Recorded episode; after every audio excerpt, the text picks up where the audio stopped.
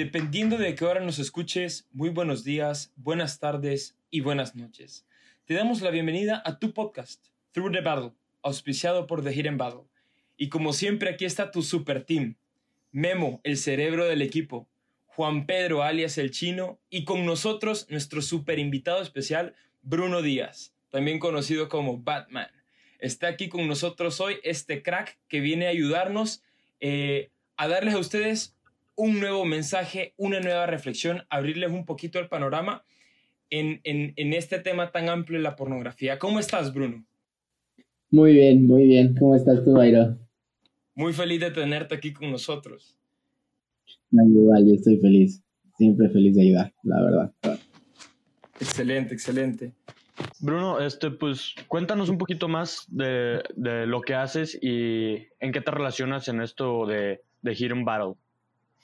Bueno, pues yo era un chavo como cualquiera de ustedes, este, como se decía, yo la verdad es que no le veía ningún problema a la pornografía, hasta que por razones del destino, este, caí con The Hidden Battle, empecé a ir a, a sus congresos, de sus primeros congresos, empecé a participar como staff, y yo estudio ingeniería física, yo soy un aficionado a la ciencia, entonces me la pasé investigando este, en especial este, en torno a la ciencia y en torno a los artículos, en qué me afectaba a mí ver pornografía y cómo yo afecto a los demás. Y, este, y cómo se dice, y en eso, pues, en cuanto a que yo estaba buscando, pues, un amor verdadero, un amor real, algo que la pornografía no me estaba dando, pues descubrí que, este, descubrí todo este tipo de cosas y al final como se dice, cuando Memo me invitó otra vez pues a regresar a The Hidden Battle, entré, como se llama, como director de investigación. Entonces, todo el contenido que ustedes ven en The Hidden Battle, este, yo, ¿cómo se llama? Yo soy el que lleva a cabo la investigación detrás y todos los artículos científicos y los estudios que hay detrás de esos datos, detrás de ese contenido. Súper, muchas gracias Bruno. Y haces un muy buen trabajo en THB, por cierto. Eh, muchas gracias. Pues el día de hoy vamos a hablar eh, sobre la relación que tiene la pornografía con el tráfico de personas, la trata de blancas y la violencia contra la mujer. Sabemos que la pornografía puede moldear la química de nuestro cerebro, matar el amor, destruir tus relaciones. Pero ¿qué pasa cuando no solo eres tú el que busca contenido cada vez más explícito y extremo? ¿Qué pasa cuando es tu vecino y tus amigos? ¿Qué pasa cuando se multiplica por más de 100 millones de personas? Empecemos pues con las preguntas. Entonces, Brunito, te queríamos preguntar, ¿cómo se relaciona la pornografía con la violencia? Dos términos que, pues normalmente o a simple vista puede ser que no sean complementarios y que sin embargo nosotros encontramos una gran conexión. ¿Cómo, cómo es que se da esta conexión? Ok, eh, primero tenemos que ver cómo se da la conexión a nivel personal, o sea, contigo, Luego, cómo se da este, esta conexión en tus relaciones, en cómo te relacionas con otras personas. Y al final, cómo se relaciona con el mundo, cómo afectas al mundo a larga escala. Eh, bueno, la primera, ¿cómo se afecta contigo? Pues en un estudio de más de 300 de las escenas pornográficas más populares, el 88% contiene violencia y agresión específicamente a la mujer. Dentro de ese 88%, en el 95% las mujeres responden de manera neutral o positiva y conectan en tu cerebro, en el cerebro de los consumidores, el placer y la excitación con la violencia. Entonces empiezas a percibir esos actos como aceptables y no solo eso, este, también tú empiezas a conectar el placer y la excitación con la violencia después de eso, pues cómo afecta pues a tus relaciones este, cercanas, cómo afecta pues a tu... ¿Cómo se llama? Pues mira, la pornografía no solo cambia las actitudes, también puede dar forma a las acciones. Estudio tras estudio ha demostrado que los consumidores de pornografía violenta y no violenta son más propensos a utilizar la coerción verbal, las drogas y el alcohol para obligar a las personas a tener relaciones sexuales y múltiples e-, estudios han encontrado que la exposición a pornografía violenta y no violenta aumenta el comportamiento agresivo. que incluye tanto tener pues fantasías violentas como cometer agresiones. De hecho, en, hay un estudio de Princeton que descubrió que tú no, tú no ves a las personas sexualizadas ni siquiera como personas, solo las ves como partes de un objeto, como objetos sexuales. Em, hay un estudio, este, bueno, hay un metaanálisis, es decir, un estudio de varios estudios, que examinó 22 estudios y llegaron a la conclusión de que la investigación dejaba pocas dudas de que en promedio las personas que consumen pornografía con más frecuencia tienen más probabilidades de tener actitudes conducentes a la agresión sexual y participar en actos reales de agresión sexual. Y luego pues vemos a larga escala, ya al mundo entero, la, la misma pornografía, o más bien la industria de la pornografía, está relacionada con el abuso y la, y la explotación en el set, incluso hacia niños o hasta con el tráfico de personas. Entonces, pues, es una conexión muy grande y como tú decías, pues van totalmente acompañados. Oye, Bruno, y cuéntanos, ¿por qué la pornografía es considerada una adicción? Oh, ok, ok. Em,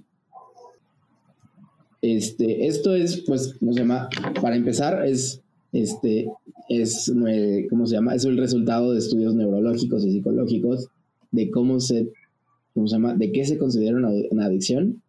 Entonces, pues, al igual que cualquier sustancia potencialmente adictiva, la pornografía desencadena la liberación de dopamina en una parte del cerebro llamado el centro de recompensa. Y pues el trabajo del centro de recompensas es hacerte sentir bien.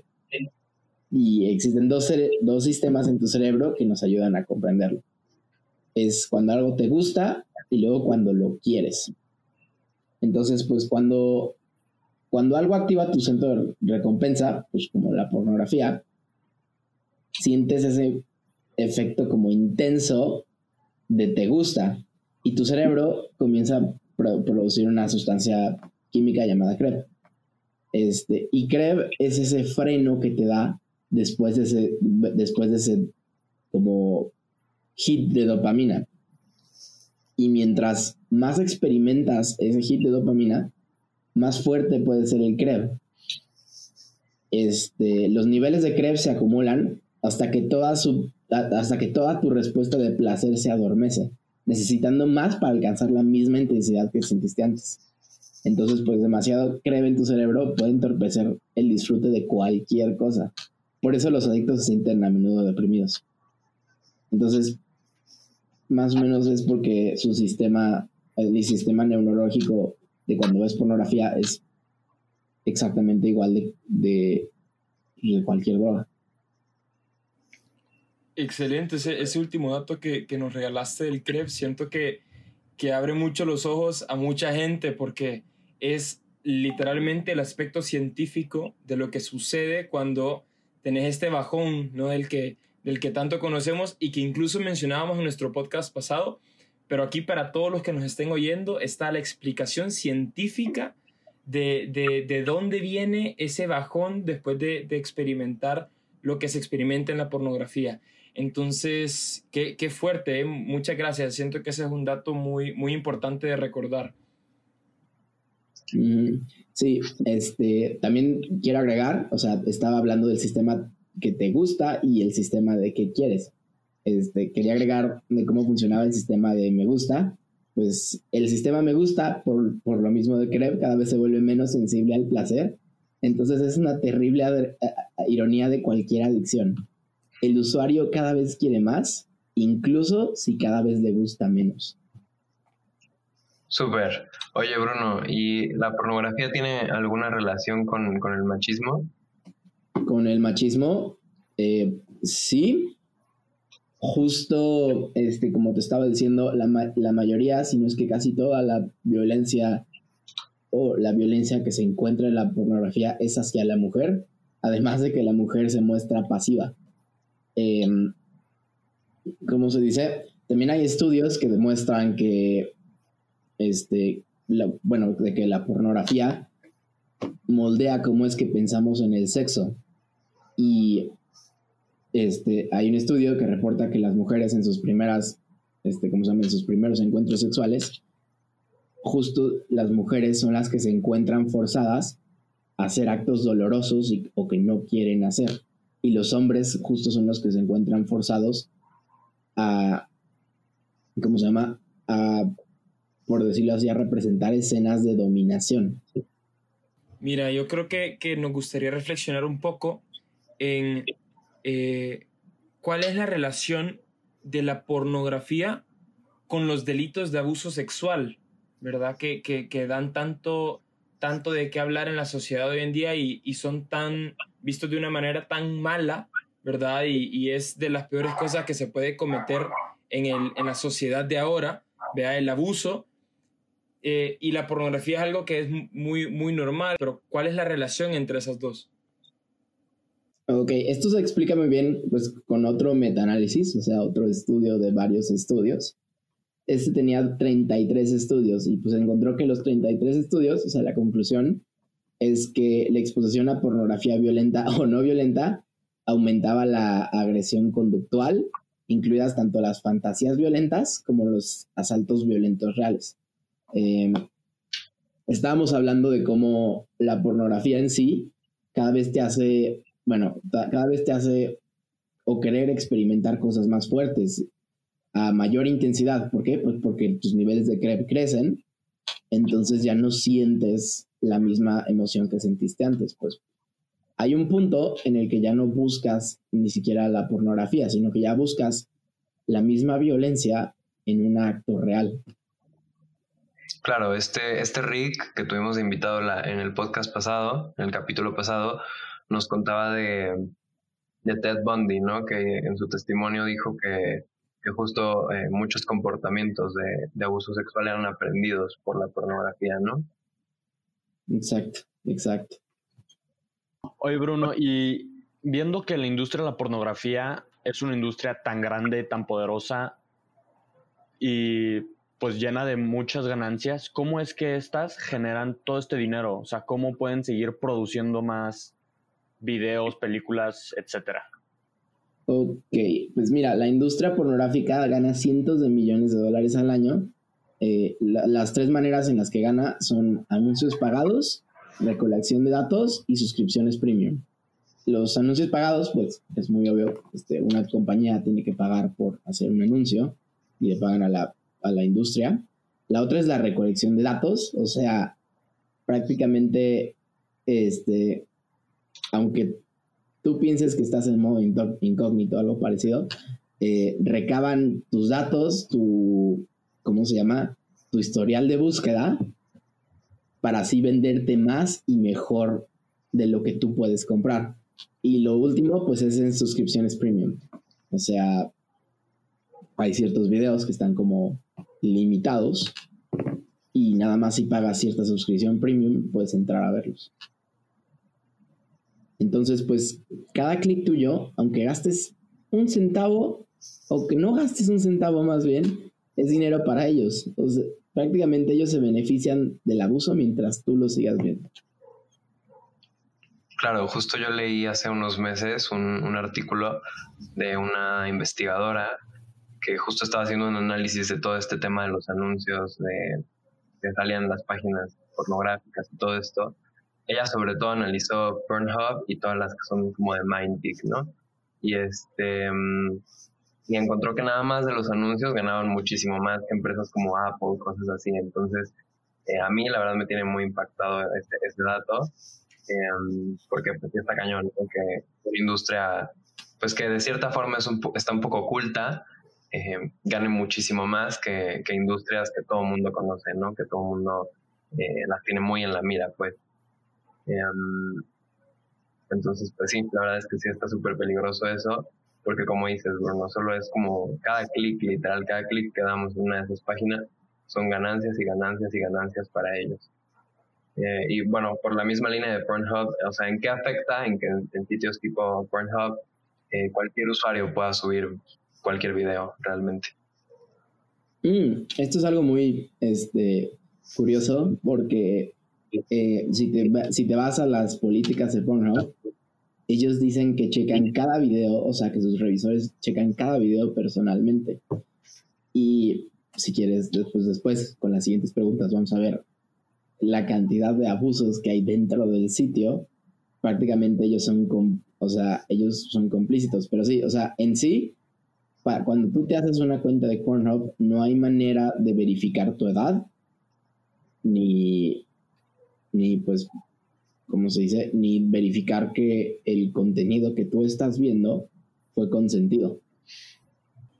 Y bueno, justo tocando ese tema del que ya nos medio tocaste ahí con esta respuesta, quisiéramos saber si es cierto que en muchos de los videos las personas pueden no estar ahí con consentimiento, o sea, que estamos observando una violación grabada. ¿Es, ¿Es, cierto? ¿No es cierto? Cuéntanos.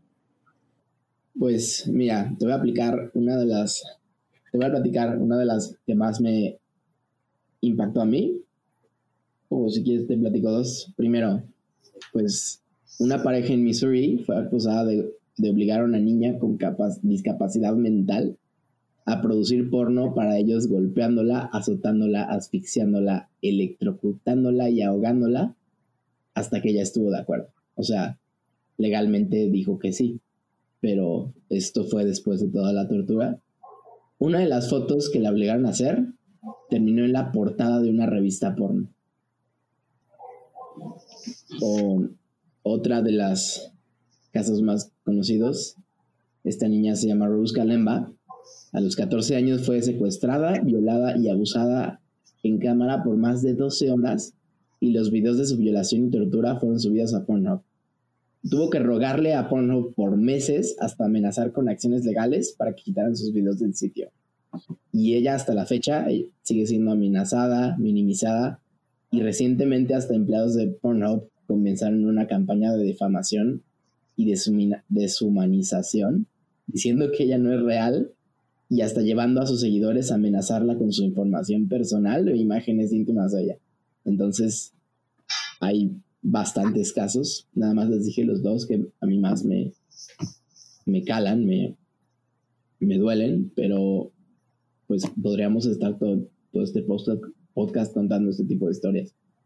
Justo, y como tú dices, este es si literalmente solo la punta del iceberg, ¿verdad? O sea, tú puedes estar un video, viendo un video de, de, Pornhub de lo más tranquilo y no sabes que real, la historia que va detrás de ese video, ¿verdad? No te das cuenta la cantidad de personas que se pueden ver afectadas y toda su vida para que tú tengas un momento de placer, ¿verdad? Siento que eso es es lo, lo, lo, más impactante de todo esto, ¿no? Todo lo que sucede y cómo es, hay gente que es capaz de arruinarle la vida a otra persona con tal de traer este producto a las personas, un producto que genera adicción, muy fuerte.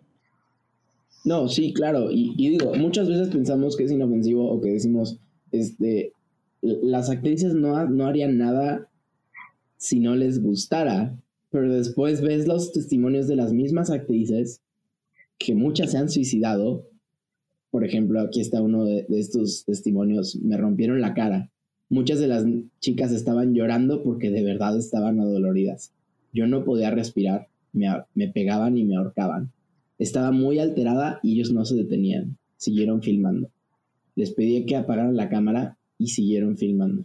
Entonces, pues, detrás de la pantalla hay una persona. O sea, tu cerebro muchas veces no lo ve así, pero detrás de la pantalla hay una persona y probablemente le está pasando muy mal. Sí, la verdad es que es una o sea, desgraciadamente es algo que nosotros no sabemos y ahorita que nos estás contando es algo que prácticamente todo el mundo debería saber para ojalá poder ponerle un alto a estas empresas. Pero la pornografía, ¿cómo, cómo se puede relacionar con, con, con, el tráfico de el tráfico infantil o el abuso infantil? Porque se podría decir que van de la mano, ¿no? Sí, claro. Eh, por ejemplo, una investigación del Sunday Times encontró videos o hasta o imágenes pornográficas e incluso abusos sexuales de niñas de hasta tres años en Pornhub. Ni siquiera te, estoy diciendo en la Deep Web, o sea, te estoy diciendo en el sitio más popular de, la de pornografía del mundo. Hay abusos sexuales de niñas de hasta tres años. Y este. También estabas hablando del tráfico, ¿no? Sí. Em, pues primero tenemos que ver la. Primero la definición de tráfico sexual. Pues del tráfico sexual se define oficialmente como una forma moderna de esclavitud en la que un acto sexual comercial es inducido por la fuerza, el fraude o la coacción o en la que la persona inducida a realizar tal acto es menor de 18 años. Esto significa que cualquier caso en el que el individuo en la pantalla fue forzado, enganado o presionado, está definido como tráfico sexual. Incluso en sets legítimos de pornografía con artistas porno profesionales, puede que hayan sido engañados, forzados o coaccionados para realizar un acto sexual que no querían, y eso ya es tráfico sexual por si te preguntas, eh, hubo una encuesta de, las víctimas de tráfico sexual, el 63 de esas víctimas menores de edad dijeron que habían sido anunciadas o vendidas en línea. Y hay una organización que se llama Rescue Freedom que, que hizo una encuesta en nueve países y pues el 49% de las mujeres explotadas sexualmente dijeron que se hizo pornografía de ellas mientras estaban siendo abusadas al menos una vez. Pues estos datos que nos das son, son muy fuertes, la verdad están, están pesados. Eh, a mí me impactó muchísimo cuando dijiste de las niñas de hasta tres años, o sea, en qué cabeza cabe no solo subir el video, sino que probablemente tenga muchísimas vistas, ¿no? O sea, en qué cabeza cabe ver un video así donde literal están pues violando a, una bebé o, un bebé.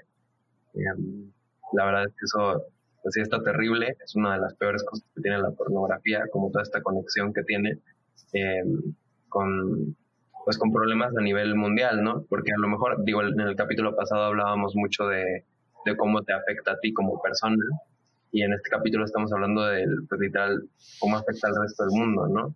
Eh, muchos podrán decir, bueno, a mí no me importa ser adicto a la pornografía o a mí no me importa que afecte a mis relaciones, ¿no? Pero ya viendo que estás afectando, no solo eres tú, no solo es la gente alrededor de ti, sino que literalmente al consumir pornografía estás siendo cómplice de alguna forma de miles de delitos distintos, ¿no? Sí, sí, exacto. A mí, digo, eh, mucha, por lo mismo ya las conversaciones con mis amigos yo ya no me las puedo tomar a broma cuando hablan de ciertas cosas por estar investigando este tipo de cosas. Digo, ya me he tenido que salir de varios grupos porque después de ver estas cosas no me puedo tomar a broma algún chiste de la pornografía. O sea, no me puedo tomar a broma que hayan violado a una niña de tres años y que lo hayan subido. O no me puedo tomar a broma por ejemplo, las conversaciones que tuve con Rose Kalemba, o no me puedo tomar a broma los 700 views que tuvo otra niña de 14 años siendo violada.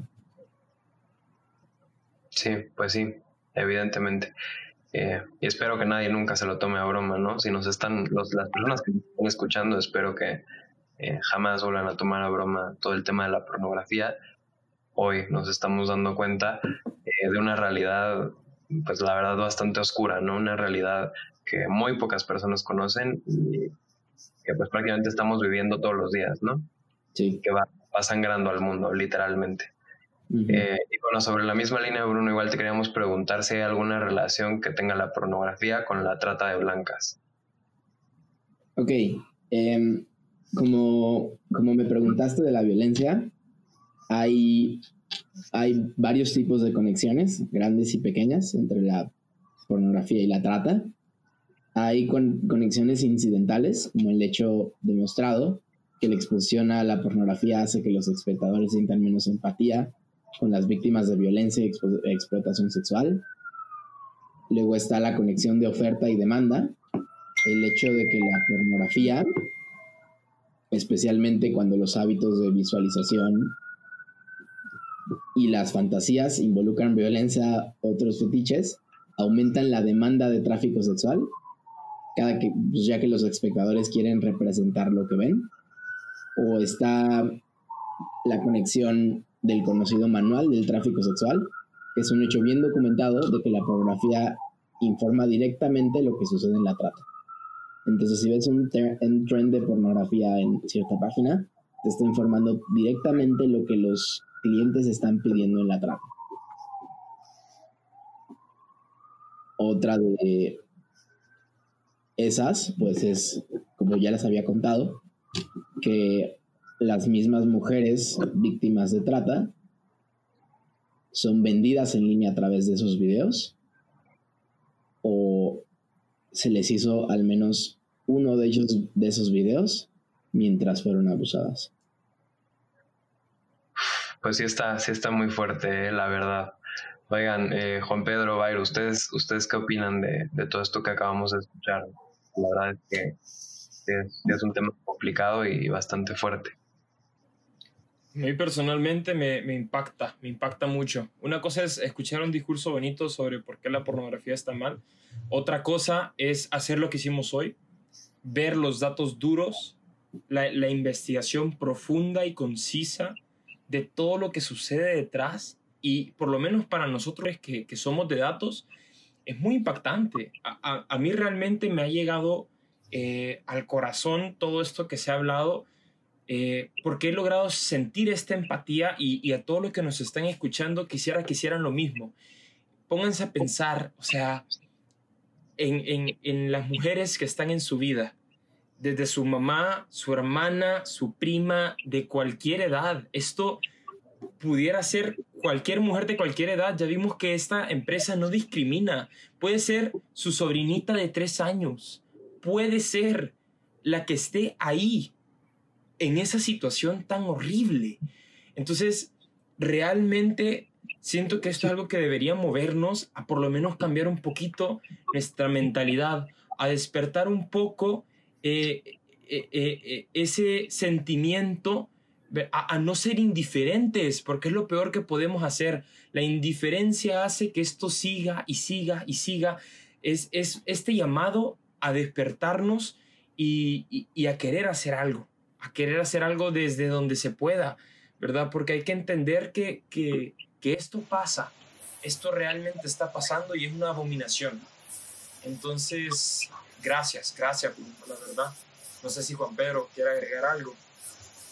La verdad es que estoy totalmente de acuerdo contigo, Byron. O sea, no puedo creer de algunos datos que Bruno nos está compartiendo, que de verdad son de la manera más cruda. Y como dices, yo también sentí la empatía de, de, de que puede ser cualquiera persona que nos está rodeando. Como dices, la, la empresa Pornhub o cualquier empresa de pornografía no, no discrimina, sea del género que seas, del color que seas, va, contra ti y yo creo que lo mínimo que podemos hacer nosotros es concientizar a la gente y, y, de la manera que se pueda este, tomar acción contra, pues, contra estas grandes empresas que desgraciadamente están acabando con la parte humana de los humanos. Sí, sí, exacto. O sea, de hecho cuando, bueno, cuando estaba escribiendo el informe para el contenido, sentía que estaba escribiéndole un obituario a la humanidad, la verdad. Pero, este, la esperanza, o sea, entre nosotros, o sea, la esperanza eres tú. No, no creas que, este, ¿cómo se llama? siempre llegamos como el hombre valiente diciendo, yo voy a golpear a un violador, yo voy a matar violadores. Brother, con el simple hecho de que prevengas un violador, deja de ver pornografía. Sé que es difícil, obviamente, todo, todos hemos estado por ahí y más porque no sabemos el mal que hace, pero em, justo estábamos hablando de lo del cerebro lo bueno de, ¿cómo se llama? Lo, bueno de, es que ese proceso de adicción y de las conexiones neuronales también puede funcionar en reversa.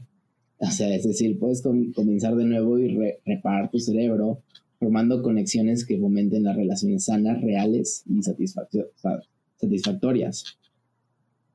Y pues justo seguramente estamos en Latinoamérica, específicamente en México, seguramente han visto las noticias últimamente de todo lo que está pasando con las mujeres. Pues brother, o sea, para empezar, el primer paso para prevenir una es que tú dejes de ver pornografía y que cambies la, la conversación con tus amigos. Platícales de esto que, que escuchaste aquí. Eh, cambia la conversación en torno a cómo se ve la pornografía y puede que cambies la mente de al menos uno, pero con uno ya valió la pena. Yo creo que esto que, que, que decía Bruno, otro dato muy importante que, que, creo que es muy importante que nuestros oyentes eh, se queden con, con esto que acabas de decir es, nunca es demasiado tarde para abandonar la pornografía, ¿verdad? Yo siento que muchos dicen, no, ni para qué intento, ni para qué hago esta lucha, ni para qué me, desgasto para intentar de dejarlo, si igual el daño que me hice ya está. O sea, hay gente que está consciente del daño que se hizo, pero piensa que no es posible revertirlo. Piensa que porque está hecho, se va a quedar así. Y como tú nos dices, las neuronas se pueden regenerar, puedes crear nuevas conexiones, podés salir de esto como una persona nueva y, con, los, con los ojos de una persona que puede ver a la mujer y verla con ojos de amor, verla con ojos de pureza, ¿verdad? con, con, con los ojos que, que, deberíamos ver a las mujeres, todos los hombres, y que tanto nos hace falta. Entonces, siento que este dato también muy científico nos lleva a algo muy profundo de nuestro corazón y de nuestra alma, que es si se puede cambiar. Si estás harto de ver a la mujer como un objeto, si estás harto de, de, de, de todo esto, pues el primer paso es decidir cambiarlo, ¿verdad? Como decía Bruno, el, el camino es difícil y es largo y, y, no, no es fácil abandonar la pornografía porque es algo que ya está tan, tan metido dentro de, nuestra, eh, de, de, nuestro día a día, ¿no? Pero, pero muy, muy fuerte esto y, y recordar que sí se puede, ¿eh? que sí se puede cambiar. No, sí, claro. O sea, el primer paso para detener la narrativa que está, pues, actualmente, o sea, en torno a los hombres y en torno a la violencia en contra de las mujeres, el primer paso para que tú lo quieras cambiar es que cambies tú. Y es que tú dejes de alimentar de dinero, de views, de likes, esa industria que se está beneficiando de ese abuso y que está creando más abusadores. Así es. Pues miren, concluimos este, este capítulo del día de hoy eh, con, con, datos contundentes, fuertes, eh, impactantes también, pero nos vamos también con, con la esperanza de un, mundo mejor, con la esperanza de, de que podamos superar a estas adicciones y así contribuir al, a la contribuir a la salvación de, de este mundo y de todas las personas que vivimos en él. Y sin más, no nos queda pues más que agradecerte, Bruno, no solo por venir aquí y ser parte de este podcast y ser parte de este movimiento, eh, sino que también por el trabajo que tú haces, tu testimonio, ¿verdad? El, el, eh, todo esto que nos contabas de investigar, de sacar estos datos que de otra manera nunca hubiéramos recibido y, y, y estarían ahí escondidos en quién sabe qué parte del Internet. Entonces te damos muchísimas gracias por tu compromiso, tu testimonio, tu constancia y hoy por estar aquí con nosotros y compartir todo eso eh, con nuestros oyentes. Entonces, de verdad, Bruno, muchísimas gracias eh, por todo. No sé si querés dar unas últimas palabras para despedirte de, de, todos los que te están escuchando. Pues primero, que, que estos datos no, no los desesperancen de la humanidad podemos construir una humanidad en torno al amor. Todavía se puede, siempre se puede. Y créeme, en el momento en el que tú empieces a cambiar la conversación entre tus amigos, ellos van a empezar a cambiar la conversación entre sus amigos. Digo, yo al, al menos al principio pensaba que yo no iba a tener un impacto importante entre mis amigos, pero ya lo estoy viendo. No, bueno, no solo no es que no lo hablen conmigo porque tengan miedo, sino que ya tenemos la conversación en vez de hacer chistes, ya tenemos las conversaciones de por qué es mala, ya tenemos las conversaciones de qué podemos hacer. Entonces, nada más falta que saltes y que tú seas el valiente, brother. Porque esos datos están ahí y esto va a seguir pasando hasta que tú no tomes acción. Perfecto, pues excelente. Escuchamos todos aquí a, Bruno. Em, pues de nuevo agradecerte y recordarles a todos que eh, esto todavía no se termina, nos queda un podcast más. Eh, no te lo pierdas, nos veremos en la próxima. Muchas gracias a todos y chao, chao.